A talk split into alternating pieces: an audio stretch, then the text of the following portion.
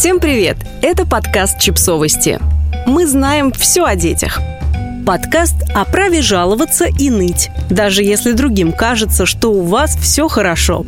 Колумнистка Ира Зизюлина автор текста подкаста, прекрасно иллюстрирует понятие газлайтинг и обесценивание. Конце концов, откуда взялась идея, что мысль о том, что кому-то еще хуже, чем тебе, должна быть ободряющей? Давайте об этом услышим подробнее.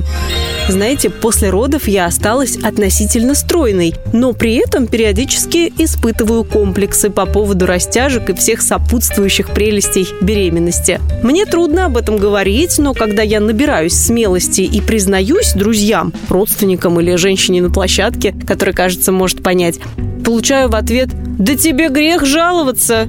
А дальше примерно такое продолжение – «Ира, все у тебя хорошо. Что ты выдумываешь?» Я закрываюсь и больше никогда не поднимаю эту тему и даже начинаю верить, что я действительно выдумываю. Что самое обидное, оказалось такой ответ прилетает на любой запрос о поддержке. Я устала. Не выдумывай.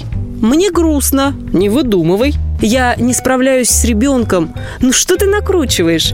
Ты живешь в прекрасном месте, в красивом доме с потрясающим мужчиной. Разве тебе можно жаловаться? Сиди тихонько и молчи. Потому что всегда есть те, кому хуже. Вон дети в Африке голодают. Мать-одиночка ночами работает с ребенком на груди. Льды Арктики тают в конце концов. А у тебя, девочка, все хорошо. Так что вытри сопли и пошла сеять доброе и вечное. Спасибо за поддержку. Только она не работает. Потому что если человек, которому с детства внушали, что ныть плохо, решил открыться и показать таки слабость, то это не просто слова ради слов, а крик о помощи. Возможно, мои проблемы полная фигня в сравнении с чужими, но черт, они существуют. В начале пандемии я наткнулась на пост, где женщина жаловалась, как сложно ей дается карантин с ребенком. И знаете, какие комментарии были под постом? Во-первых, куча старых добрых зачем рожала, а во-вторых, ее уверяли в том, что вообще-то ей повезло. У тебя дом большой и лес под окнами, а ты еще смеешь жаловаться. Конечно, когда оказался на карантине с ребенком, свекровью и собакой в 40-метровой хрущевке, то это непростой опыт, но это никак не отменяет иной. Даже если у тебя бассейн во дворе, а за забором калифорнийские пляжи, если ты живешь в отдельном флигеле огромного замка, родительство – это непросто. Не нужно убеждать меня в обратном и стыдить за мои же эмоции. Оказалось, среднестатистическим людям, у которых со стороны все хорошо, помощь и сочувствие не положены, даже если они открыто в них нуждаются. Ибо нет у них проблем. Они их либо выдумали, либо отчаялись получить поддержку и просто молчат.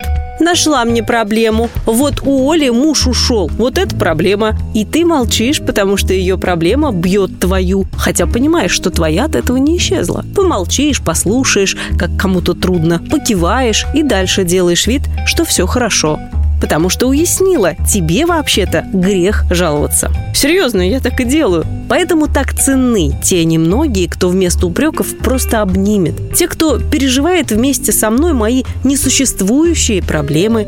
Да что говорить, если человек их не отрицает, это уже невероятно. Кажется, это и называется дружба.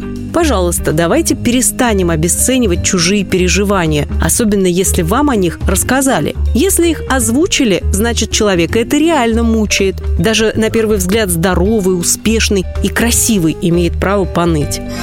Поддержка – это не соревнование, где приз получает счастливчик с самой серьезной проблемой. Поддержка – это забота, которую не нужно заслуживать. Так что если у вас вроде как все неплохо, тело после родов не сильно изменилось, условия жизни приличные, работа неплохая, муж включен в заботу о ребенке, а ребенок здоровый и спокойный, знайте, вы тоже имеете право на поддержку. Вы имеете право грустить, жаловаться и уставать. Ваши чувства существуют, ваши проблемы реальны. И если кто-то говорит «тебе грех жаловаться», то это не вам должно быть стыдно, а ему. Подписывайтесь на подкаст, ставьте лайки и оставляйте комментарии.